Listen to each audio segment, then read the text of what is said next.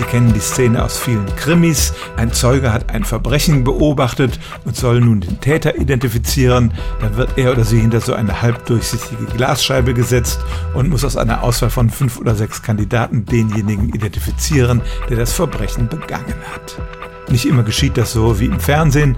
In vielen Fällen werden auch einfach Fotos vorgelegt und man muss dann den Täter aus mehreren Bildern identifizieren.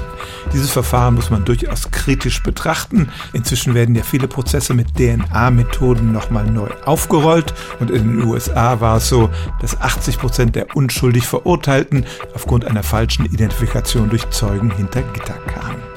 In Experimenten mit Studierenden hat man festgestellt, dass einige Faktoren die Zuverlässigkeit des Verfahrens beeinflussen können, etwa wenn den Zeugen suggeriert wird, dass einer von den Kandidaten tatsächlich der Täter ist, dann neigen sie eher dazu, einen herauszupicken, dass sie auch sagen können, keiner von denen war's.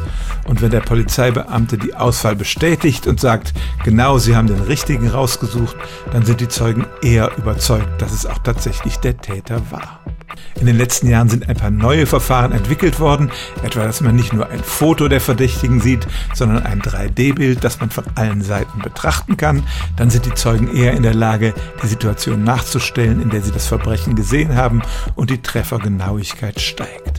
Generell muss man aber sagen, unser Gedächtnis ist nicht fotografisch und es ist leicht von außen zu beeinflussen.